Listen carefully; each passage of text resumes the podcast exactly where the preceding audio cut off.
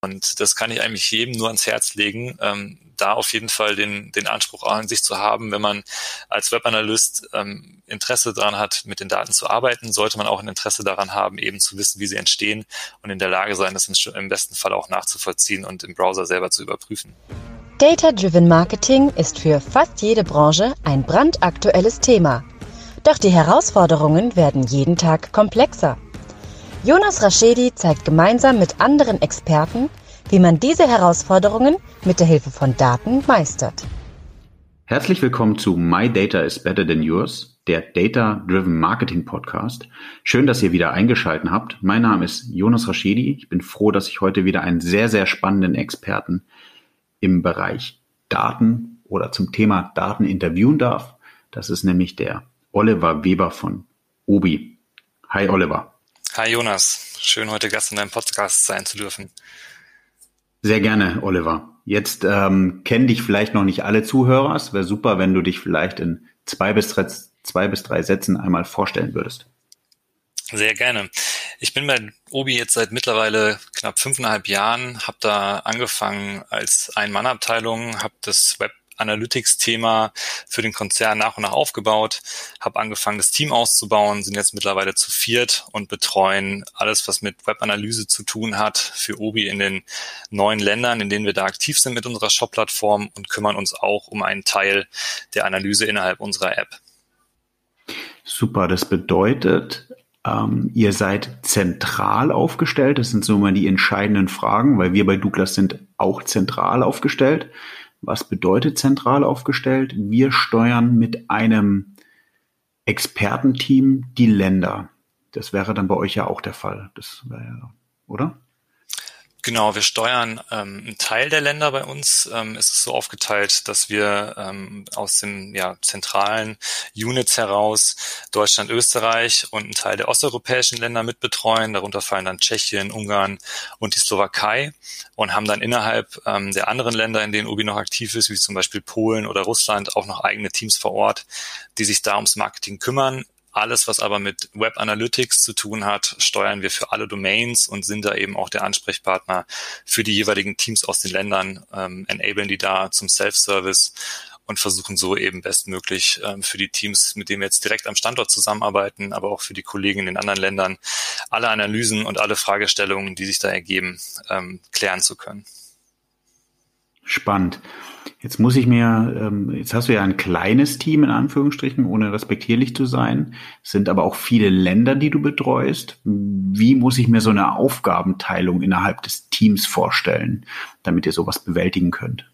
Also wir versuchen eigentlich überall, wo es geht, die jeweiligen Stakeholder, die wir haben, äh, zum Self-Service zu enablen. Das heißt, wir haben äh, eine Aufteilung, die du dir ganz grob so vorstellen kannst, dass ich einerseits in meiner Funktion als Teamlead natürlich ähm, vor allem verantwortlich bin, ähm, strategischere Themen voranzubringen, mich aber auch noch viel um ja, weitesten Sinne architektonische Fragestellungen rund um unser Marketing-Stack kümmere. Das heißt, wir machen neben der ähm, Web Analytics Implementierung auch noch alles, was irgendwie rund um Marketing Technology passieren muss mit. Es ist halt thematisch sehr ähnlich, deswegen liegt es auch noch bei uns.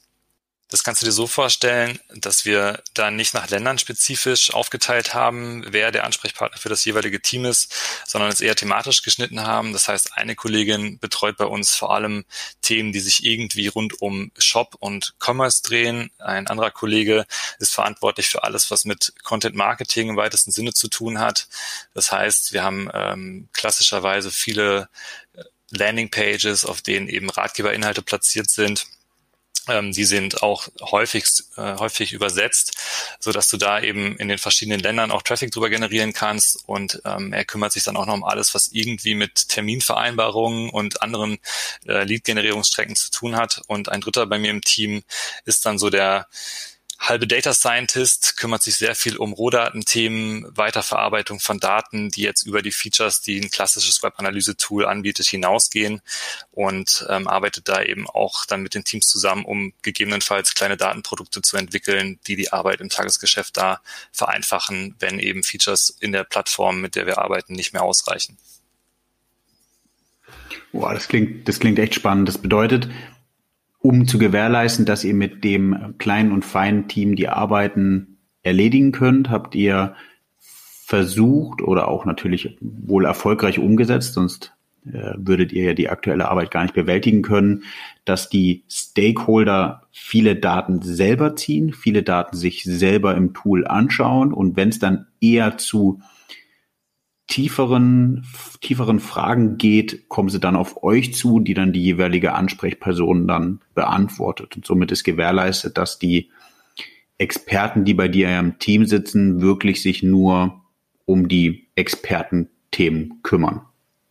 Das ist so die Zielsetzung, ja. Also wir haben relativ viel Zeit investiert, um den Self-Service in der Web Analytics Lösung, die wir einsetzen, so einfach und ähm, schnell für die jeweiligen Stakeholder zu machen, wie es geht, ähm, setzen da eben stark drauf, die Reports schon vorzubereiten, die häufig verwendet werden und dann noch so ein paar ähm, Interaktionsmöglichkeiten eben bereitzustellen. Klassischerweise kann natürlich dann der Kollege beliebige Zeiträume auswählen, kann vielleicht noch bestimmte Drilldowns vornehmen, aber wir versuchen eben so einerseits Fehler zu vermeiden, indem wir halt ein bisschen Zeit investieren, um die häufigst auftretenden Fragestellungen eben mit Reports abzubilden, abzubilden, die wir selber vorbereiten, so dass die Teams dann nicht von null an ähm, starten müssen und sich ihre Reports komplett selber zusammenbauen. Das ist halt immer ein Thema, wo du halt häufig merkst, je nachdem, wie komplex deine Implementierung ist, wie viele ähm, Customizations du da vorgenommen hast, die über so eine Standardimplementierung hinausgehen, dass da eben die Fehlerquote dann doch recht hoch sein kann, wenn du den Personen und Kollegen ähm, und Kolleginnen einfach die Lösung hinwirfst und sie da so ein bisschen allein lässt mit irgendwelchen Dokus, funktioniert häufig nicht so gut. Da ist der Aufwand ähm, an der Stelle auf jeden Fall gerechtfertigt und funktioniert für uns ganz gut. Das bedeutet, dass ähm, ihr gewährleistet, dass ihr Standard-Reports habt, wie zum Beispiel, da ist eine Conversion Rate drin, da ist der Umsatz drin, Quantity Order, also wie viel Bestellungen gab es. Und das ist dann der Absprung für den jeweiligen Stakeholder, dass er dann da tiefer reingeht, beziehungsweise weitere Fragen stellt, oder? Genau, wir versuchen das meist schon auf einem etwas tieferen Level aufzubereiten, teilweise dann auch mit Verlinkungen innerhalb der Reports, so dass man die Fragestellungen, die sich dann häufig anschließen, eigentlich mit einem Klick sofort ähm, beantworten kann oder zumindest in den Report kommt, mit dem man sie dann beantworten kann und so eben bestimmte Strecken vorbereiten, die der jeweilige Stakeholder häufig gehen muss. Also klassischerweise, er fängt an, sich mit irgendwelchen Categories zu beschäftigen das teilt sich bei uns dann häufig auf in verschiedene Fulfillment-Strecken. Du hast eine Abholung im Markt, die du machen kannst. Du hast eine klassische Lieferung nach Hause und je nachdem, für was er sich dann interessiert, kann er sich dann auch nochmal detailliert nur für den Home Delivery Channel zum Beispiel bestimmte Metriken angucken oder ähm, andere Drilldowns machen. Okay, sehr, sehr spannend. Ähm, magst du, kannst du verraten, mit welchem Tool ihr arbeitet? Wir setzen als Web Analytics Lösung WebTrack ein. WebTrack hieß es früher, mittlerweile, umf mittlerweile umfirmiert in Web Map Intelligence. Sorry, ich war beim Web Intelligence. Ist ähm, in Europa, glaube ich, ziemlich verbreitet. Ähm, nicht im deutschen Markt, ne? Im deutschen Markt, ja, ich glaube so Dachregion. Ähm, nicht kostenfrei, ähm, deswegen entsprechend kleiner natürlich im Vergleich jetzt zu einem Google Analytics, aber ich glaube, so in den in der Auswahl zwischen Google Analytics, Adobe irgendwo anzusiedeln. Und ähm, für uns mittlerweile schon seit, glaube ich, 2014 ähm, das Tool, mit dem wir arbeiten, tief integriert und ist immer, immer so ein Punkt der Schmerz, ne? dass äh, wenn man ein Webanalyse-Tool einmal äh, tief integriert hat und es dann zu wechseln, da tut man sich dann doch eher schwerer. Da hängt ja nicht nur die Technik hinten dran. Also ich weiß nicht, ob ihr mit dem Tech-Management-Tool arbeitet, also das, das Ein- und Ausbau des Tools selber, sondern ja auch eigentlich, wie du sagst, beim Self-Service das Trainieren der Mitarbeiter oder der Stakeholder, dann die fachspezifischen Fragen. WebTrack wird anders funktionieren wie Adobe Analytics oder wie Google Analytics. Die Erhebung ist anders. Die, die Verarbeitung der, der unterschiedlichen Metriken und Dimensionen ist ja auch nochmal anders. Also es ist echt ein, echt ein bis hin zu den Reports, die man ja auch noch erwähnen muss. Es ist eigentlich ein, ein krasser Wandel und ein krasser Prozess, den man damit lostritt. Den haben wir ja bei Douglas jetzt gerade losgetreten mit äh, Wechsel von WebTrack zu Adobe Analytics, ähm, wo ich selber merke, dass das äh, teilweise Schmerz ist, aber zum Beispiel jetzt Jael bei uns oder bei mir im Team, um auch einmal, einmal ein Lob auszusprechen, ähm, hat es, glaube ich, sehr gut aufgesetzt und wir haben ein Betriebsmodell entwickeln können, ähm, was die jeweiligen Stakeholder enabled, mehr mit den Daten zu arbeiten. Ja, da kann ich dir auf jeden Fall zustimmen. Also mit einer, mit der Auswahl so eines Tools geht man natürlich schon einen starken Login ein. Also umso länger man es nutzt, umso stärker wird eigentlich der Login-Effekt. Und der, ich glaube, der größte Pain, der natürlich mit einem Wechsel eines Tools auch verbunden ist, ist vor allem, dass man in dem neuen Tool ähm, erstmal wieder bei Null startet. Du kannst deine Daten ja quasi nicht migrieren zwischen den jeweiligen Anbietern. Äh, du kannst nicht deine Webcheck-Daten mitnehmen und in eine Adobe Analytics reinpacken, um dann eben eine Historie zu haben, wenn du anfängst mit dem Tool zu arbeiten. Das heißt, da ist natürlich auch nochmal ein Punkt, wo dann auf einmal für ein Jahr nach Implementierung erstmal keine Vorjahresvergleiche für deine Stakeholder verfügbar sind. Das ist natürlich was, was im Tagesgeschäft dann sehr, sehr schwierig wird, wenn du die Daten nicht in irgendeiner hohen Form selber vorhältst, intern und dann über eine eigene Data Warehouse Lösung oder ähnliches noch analysierbar machst. Ja, das sollte man vielleicht auch nochmal unseren oder meinen Zuhörern hier erklären, in diesem Fall natürlich auch unseren Zuhörern, dass es ähm, natürlich in in einer einfachen WordPress-Webseite ist es damit getan, den Google Analytics äh, JavaScript-Pixel zu integrieren. Ähm, in einer etwas komplizierteren Shopify-Lösung könnte man auch noch den, den JavaScript-Pixel integrieren und auch die E-Commerce-Variablen aktivieren, weil es so ein Standard ist, den Shopify vielleicht anbietet oder auch WooCommerce oder ein anderes Tool.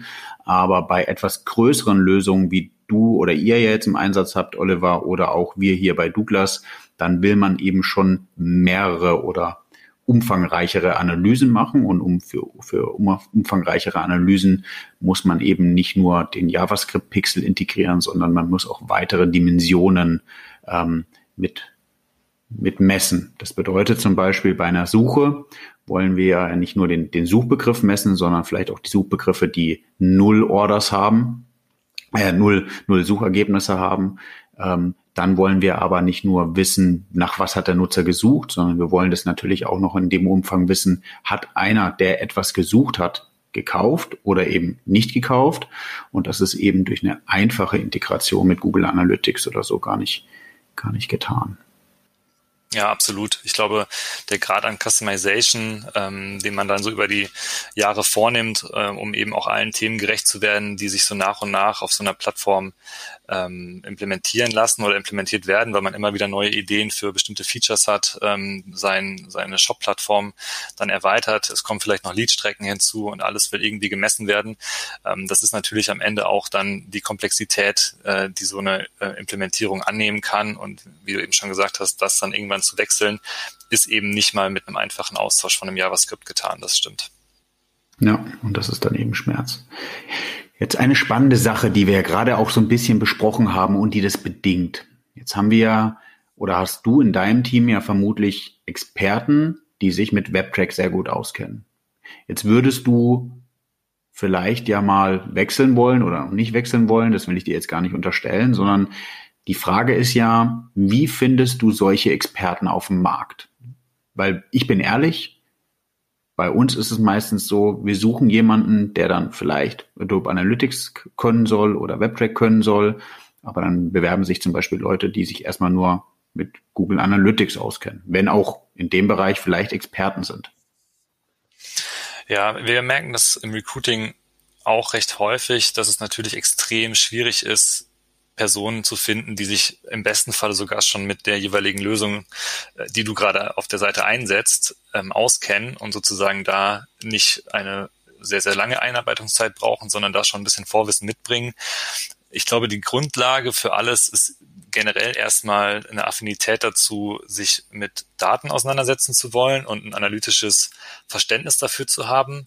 Und andererseits, und das macht es dann häufig auch noch mal schwerer, ähm, geeignete ähm, Personen da im Recruiting zu finden, dass du eine gewisse Tech-Affinität haben musst. Das heißt, es ist ja nicht nur damit getan, dass du am Ende in der Oberfläche deiner jeweiligen Web Analytics-Lösung arbeitest, weißt, wie du dir deine Analysen zusammenbaust, sondern du musst im besten Fall ja auch verstehen, wie kommen eigentlich die Daten in mein Tool? Wie entstehen die? Wie kann ich vielleicht mir auch dann, wenn irgendwas merkwürdig aussieht, selber noch die Webseite anschauen, um eben zu gucken, ob da irgendwelche Dinge nicht mehr so abgesendet werden, wie ich eigentlich dachte, wie sie abgesendet würden, um eben damit dann zu schauen, ob das die Anomalie, die du vielleicht in dem Tool erklärst, äh, die du vielleicht in dem Tool siehst, erklären kann oder ob es vielleicht wirklich was ist, was äh, das Nutzerverhalten widerspiegelt. Also das ist dann nochmal die Dimension, die es eigentlich am schwierigsten macht, wenn du den Anspruch hast, dass jeder Analyst in deinem Team auch so ein Tech-Verständnis haben soll. Und da habe ich in der letzten Zeit im Recruiting auch die Erfahrung gemacht, dass es halt eher die ähm, selten zu findendere Qualifikation ist, dieses Tech-Verständnis noch on top mitzubringen, als ähm, dieses analytische Verständnis, was du häufiger findest. Ja, Oliver, jetzt geht mir ein Herz auf, weil ich glaube, und das weißt du ja auch schon äh, im Kontakt mit Jael, das ist eins der wichtigsten Punkte und Voraussetzungen, die ich auch bei mir im Bereich sehe.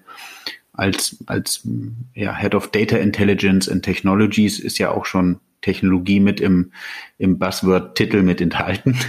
ähm, aber das ist ja eigentlich der Grundsatz, den man braucht. Wenn man nicht weiß, wie Daten entstehen, wie soll man sie dann analysieren können? Wenn man nicht weiß, was es bedeutet, wenn jemand mit ja, ganz simpel gesprochen, mit einem Cookie-Blocker auf die Seite kommt, welche Requests werden unterdrückt, wann werden Requests unterdrückt, was, was bedeutet eigentlich eine Session-Dauer, ja, wie, wie kann eine Session-Dauer oder eine Session selbst abgebrochen werden und wieder neu gestartet werden.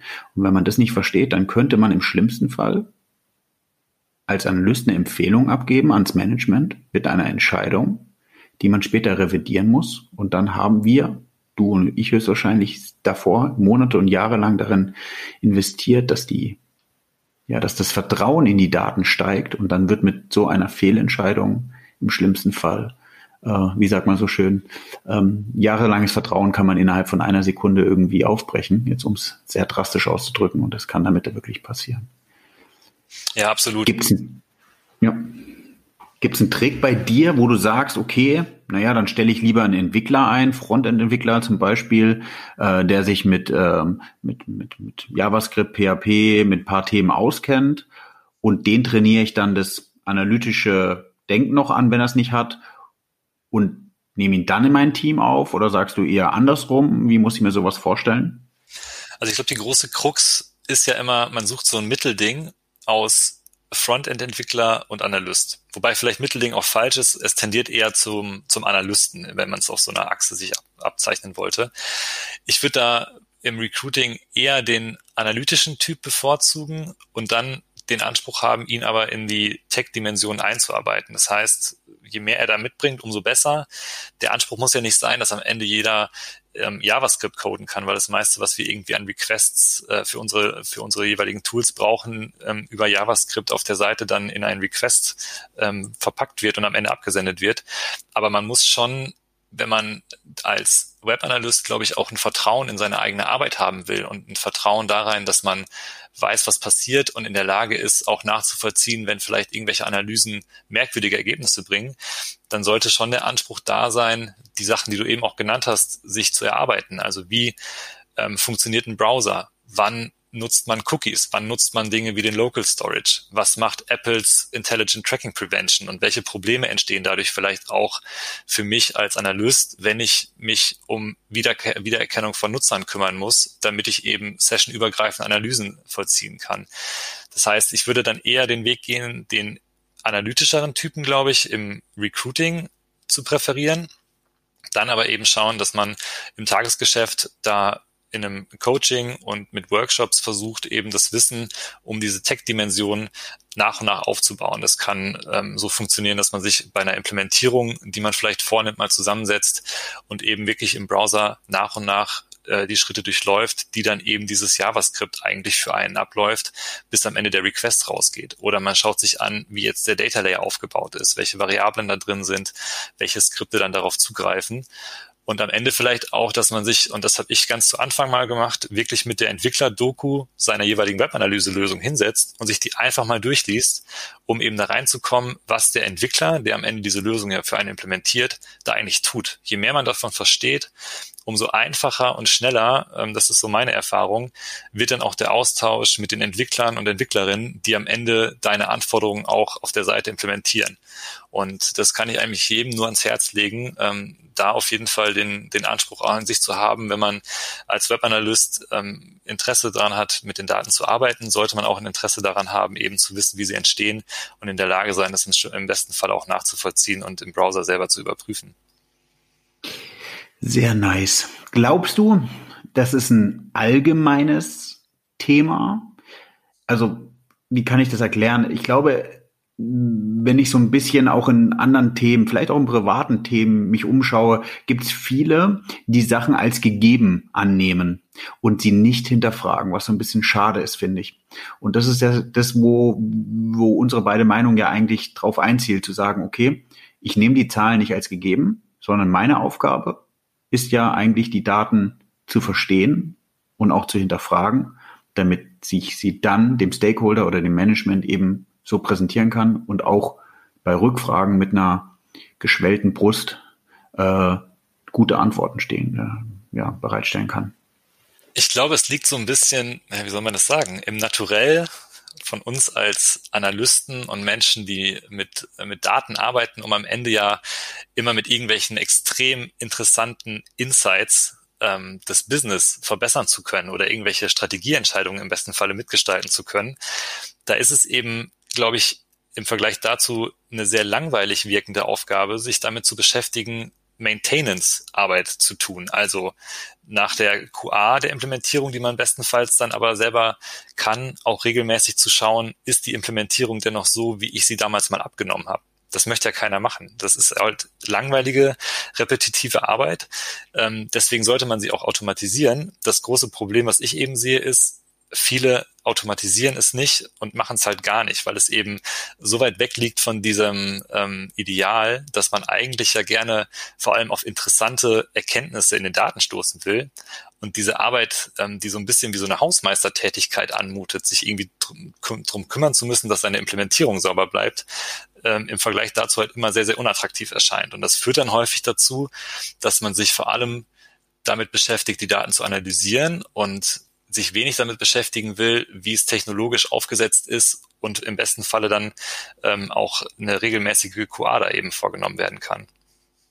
Ja, so im schlimmsten Fall ist man dafür verantwortlich, dafür zu sorgen, dass die Daten immer so gut sind. Ja, ich glaube, cool. Dann können wir eigentlich so das Thema Recruitment abschließen. Wir wollen auf jeden Fall ähm, Personen, die ähm, analytisch analytisches Denken haben und auch natürlich einen gewissen Grad an technischem Verständnis. Dafür vielleicht so eine kleine abschließende Frage. Hast du, wir nutzen oder ich nutze zum Beispiel sehr, sehr gerne Brain Teaser, um analytisches äh, Denken äh, zu bewerten zu können bei einem, bei einem Bewerber. Hast du sowas, was du nutzt als Methode, um sowas rauszufinden, ohne jetzt viel preiszugeben? also was wir eigentlich in jedem Interviewprozess einsetzen, ist auf jeden Fall eine kleine, ähm, kleine Case Study oder ein kleiner Case, wo einfach eine bestimmte Analyse, die wir vielleicht sogar in der Form ähm, intern schon mal gemacht haben, dem Bewerber oder der Bewerberin mal gegeben wird. Ähm, es wird eben eine bestimmte, ein bestimmtes Feature oder ein bestimmtes Produkt erklärt und man gibt ihm einfach ein paar Metriken dazu, um zu schauen, wie interpretiert er die, welche Insights, welche ähm, ja, Erkenntnisse leitet er daraus ab und ähm, lässt ihn da erstmal ganz offen mitarbeiten. Und ähm, ich mache es dann häufig so, dass wir eben am Ende auch erstmal ohne Fragen einfach nur schauen, welche Erkenntnis oder welche Handlungsempfehlungen würde er, wenn ich jetzt eben sein Stakeholder bin, mir auf Basis dieser Metriken und dem Setting, was er da bekommen hat, geben. Und da erkennt man einerseits natürlich, wie ähm, viel Hintergrundwissen hat derjenige schon generell vielleicht zu bestimmten Online-Marketing-Themen oder auch E-Commerce. Ähm, wo er in einem vorherigen Job schon mal drin gearbeitet hat. Was für ein Verständnis hat er davon, wie ein Nutzer mit einer Webseite interagiert, was jetzt für uns in dem Falle immer ähm, recht relevant ist. Und wie bringt er dann eben auch diese Erkenntnisse rüber? Was fällt ihm auf? Welche Dinge, ähm, wo, wo legt er eben Mehrwert drauf, wo hat er sich länger mit beschäftigt in der Zeit, die er dafür hatte, was hat er eben vielleicht weniger im Blick gehabt. Und das ist eigentlich eine sehr freie Aufgabe und immer eine gewesen, die aber auch dann sehr schnell gezeigt hat, wie derjenige tickt, ähm, wie sein analytisches Verständnis ist, wie die Auffassungsgabe ist, wie schnell man sich eben auch in sowas einarbeiten kann. Was für mich immer so die Basis ist, um einfach einschätzen zu können, ist da so ein grundlegendes Interesse und irgendwie ein grundlegendes Verständnis für vorhanden oder ist es für denjenigen eher schwieriger, sich dann kurzfristig mit solchen Daten, die er vorher vielleicht noch nicht gesehen hat, zu beschäftigen und sich da einzuarbeiten und reinzudenken. Ja. Spannend. Jetzt hast du nämlich auch nochmal vorhin, als wir diskutiert haben, schon ein weiteres Thema aufgeworfen. Ähm, und zwar das automatisierte Testen, wenn eigentlich schon etwas implementiert ist. Erstmal die grundsätzliche Frage, hast du oder habt ihr denn automatisierte Tests aufgesetzt? Weil wir tun uns da gerade so ein bisschen schwer. Und ich bin immer noch am Überlegen, ist es was Proze äh, Prozessuales? Muss ich das irgendwie mit der Technik allgemein besprechen, damit die denn überhaupt wissen, und das ist gar nicht böse gemeint, wenn sie etwas verändern, was für Auswirkungen das bei uns hat? Weil wenn die den Shopdown programmieren, weil irgendwas kaputt geht, dann ist, glaube ich, die Auswirkung ganz klar. Aber wenn sich eine Zahl von 100 in dem Report auf zwei verändert, dann ist der Outcome nicht so klar vielleicht immer. Ähm, deswegen ist es einmal meiner Ansicht nach einmal prozessual und einmal technisch vielleicht automatisiert zu lösen. Ja, also wir haben in der Vergangenheit immer mal wieder den Moment gehabt, wo wir gemerkt haben, irgendein Team hat an irgendeinem Feature eine Veränderung vorgenommen. Bevor diese Veränderung vorgenommen wurde, hatten wir schon mal mit dem Team Kontakt, hatten schon eine Tracking-Implementierung vielleicht gebrieft, die wurde dann auch implementiert, wir haben die abgenommen und dann war sie live und hat funktioniert.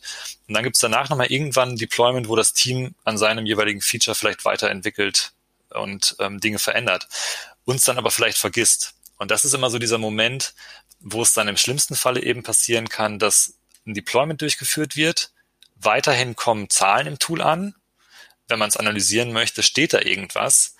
Aber vielleicht ist die Interaktion, die der Nutzer dann durchführt, gar nicht mehr die, die am Anfang mal intendiert war für das jeweilige Event, sondern eine andere. Oder es wird irgendwas nicht mehr abgefeuert an der einen Stelle und dafür an der anderen Stelle.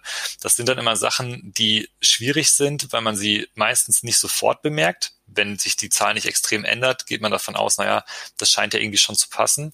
Oder wenn irgendwas komplett verloren geht, merkt man es im schlimmsten Falle erst dann, wenn man eigentlich nochmal die jeweilige Metrik oder die jeweilige Dimension in der Analyse braucht.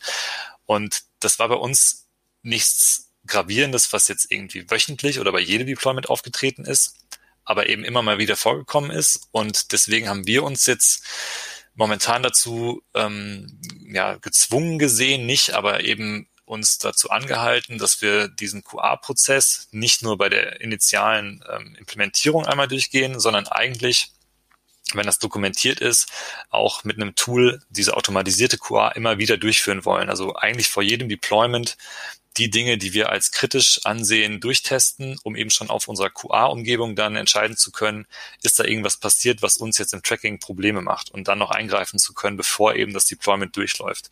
Und das ist am Ende natürlich Fleißarbeit, ähm, man macht es auch nicht wirklich für alles, alles, was man implementiert hat, weil man natürlich, je länger man es nicht tut, erstmal einen riesigen Berg hat, den man abarbeiten muss an ähm, Testings, die man dann aufsetzen müsste.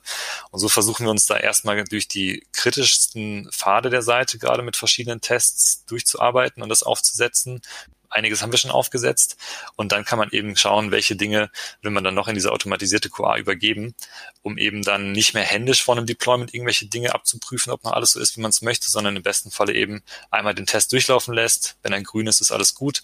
Und wenn er irgendwo merkt, da wird irgendwas nicht mehr abgesendet oder irgendeine Variable ist irgendwie anders als erwartet oder anders als in diesem Test definiert, dann geht irgendwo die äh, kleine Alarmleuchte an und dann muss man sich es eben nochmal anschauen und kann dann gegebenenfalls noch den Fix ähm, einsteuern, bevor eben das Deployment durchgeführt wurde. Ja, spannend. Das ist genau das, was ich auch glaube, dass wenn man, man muss ständig und ähm, sehr fleißig an der Datenqualität arbeiten, weil das die Grundlage für alle Reports ist.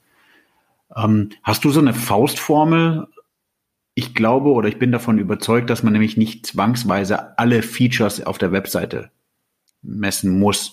Um ein Beispiel zu nehmen, ähm, in einem der vorigen Projekte, jetzt nicht bei Douglas, ich war ja auch lange als Berater unterwegs und habe ähm, in Webanalyse Auswahlprozessen äh, oder bei anderen Themen auch viel geholfen. Da hatte ein Kunde mal gesagt, er würde gerne die Flaggen, die man unten im Footer hat, um rauszufinden, wo überall eigentlich der Kunde vertreten ist, auch gerne mit einem Click-Tracking versehen, damit man weiß, wie oft da jemand draufklickt, wo ich dann so ein bisschen die Augen gerollt äh, habe und gesagt habe, ja, wir können ja jetzt gerne fünf Stunden investieren, aber wer wertet denn sowas überhaupt mal aus? Also bewertet ihr irgendwie in einer Form, welche Sachen ihr messen wollt und welchen Impact das dann hat, wenn ihr die Ergebnisse habt? Also könnt ihr damit dann wirklich konkret euer Business verändern? Ja, ich glaube, eine Frage, die man sich da immer stellen kann oder auch die man dem jeweiligen Stakeholder stellen kann, ist, was er denn anders tut, wenn er das jetzt wüsste. Also folgt daraus irgendeine Handlung. Wenn da ja rauskommt, dass man dann eigentlich vielleicht das wüsste und es wäre irgendwie nice to know, aber es würde jetzt nichts wirklich verändern und man würde jetzt am Produkt oder an dem Feature deswegen nichts anders machen, dann kann man sich schon die Frage stellen, muss man das dann überhaupt implementieren? Weil im Zweifelsfall wird es dann irgendwie einmal analysiert und danach nie wieder. Und dann hat man zwar mal gesehen, aber man tut halt auf Basis dessen nichts. Das ist schon immer so ein Kriterium, wo man merkt, das könnte vielleicht was sein, wo man es jetzt nicht unbedingt machen muss, wenn da eben die Antwort nicht schnell kommen kann.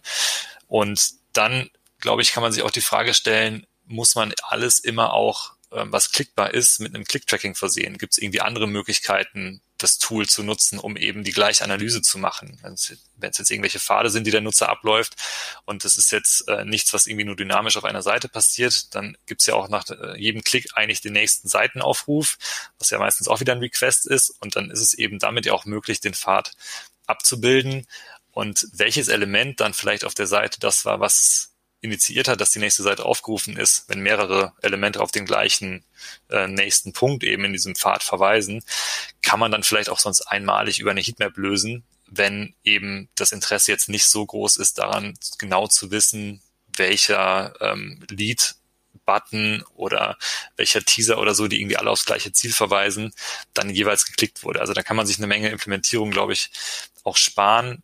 Der Punkt ist eigentlich immer zu wissen, was sind wirklich die Dinge, die am Ende Business-Relevanz haben, womit ich anfange, Dinge zu steuern oder die den Impuls geben, irgendwas zu verändern. Das ist so das, was, glaube ich, immer gemacht werden sollte. Und danach kann man sich dann eben überlegen, wie viel Entwicklerkapazitäten habe ich, was ist mir wie wichtig und gibt es vielleicht auch andere Möglichkeiten, das einmalig zu analysieren, wenn man es nur einmal braucht, weil die Implementierung ist dauerhaft da. Wenn man nur einmal draufschaut, ist es immer ein bisschen schade, den Aufwand eigentlich getan zu haben. Fair. So, ich habe immer zwei typische Fragen. Ich, ich, ich hoffe, du kennst sie schon, die ich äh, eigentlich meinen Podcast-Gästen stelle. Die erste Frage ist, äh, My Data is better than yours. Das ist der Titel meines Podcasts. Welche Daten, Oliver, habt ihr denn bei Obi, die vielleicht im Vergleich zu einer anderen Branche oder vielleicht auch zu einem Wettbewerber, wie du sie sagen möchtest, ähm, vielleicht besser sind als bei anderen? Ich bin natürlich in der großen Hoffnung, dass ähm, aufgrund unseres Techno-Haus, was wir, ja, das klingt jetzt arrogant, aber ich glaube, bei mir im Team aufbauen konnten, unsere Implementierung einfach sehr, sehr gut ist. Und deswegen glaube ich, dass wir zumindest von der Datenqualität her sehr, sehr gut aufgestellt sind und da die Vertrauen, äh, das Vertrauen der anderen Stakeholder ähm, um uns herum gewinnen konnten, dass das, was eben bei uns aus dem Team heraus an, an Insights und Analysen präsentiert wird, wirklich Hand und Fuß hat. Und ähm, im Vergleich zum Wettbewerb ist es ehrlicherweise schwierig zu sagen, ähm, was da ein, ein Obi vielleicht im Vergleich zu einem DIY-Händler, äh, der auch in Deutschland aktiv ist, an, an zusätzlichen Daten hat. Ja, ist, ist auch eine Frage, die man nicht, äh, die man ja jetzt hier als vielleicht auch als Geschäftsgeheimnis nicht verraten muss. Die zweite Frage und auch nochmal viel spannendere Frage und ähm, so wie wie ist denn der Oliver privat? Welche Daten nutzt denn vielleicht der Oliver privat? Vielleicht hat er äh, ein Hobby. Beim Max hattest du es ja vielleicht schon gehört gehabt. Der hat sehr sehr spannende Sachen zum Basketball gesagt. Ich versuche mich ja gerade so ein bisschen beim Triathlon und äh, sehe dann leider auf meiner Trainingsuhr, wie schlecht ich eigentlich gerade laufe oder schwimme. Hast du da was im privaten Umfeld, was dich durch Daten begeistert? Ich bin tatsächlich jetzt äh, durch die äh, viele Zeit, die man ähm, nicht in irgendwelchen öffentlichen Veranstaltungen oder Ähnlichem verbringen konnte, nochmal äh, dazu gekommen, viel mehr Fahrrad zu fahren. Einfach auch, um äh, am Wochenende jetzt gerade in den Monaten, wo es den Lockdown gab, irgendwie nochmal rauszukommen, ein bisschen was zu machen und habe da ähm, Komoot für mich entdeckt.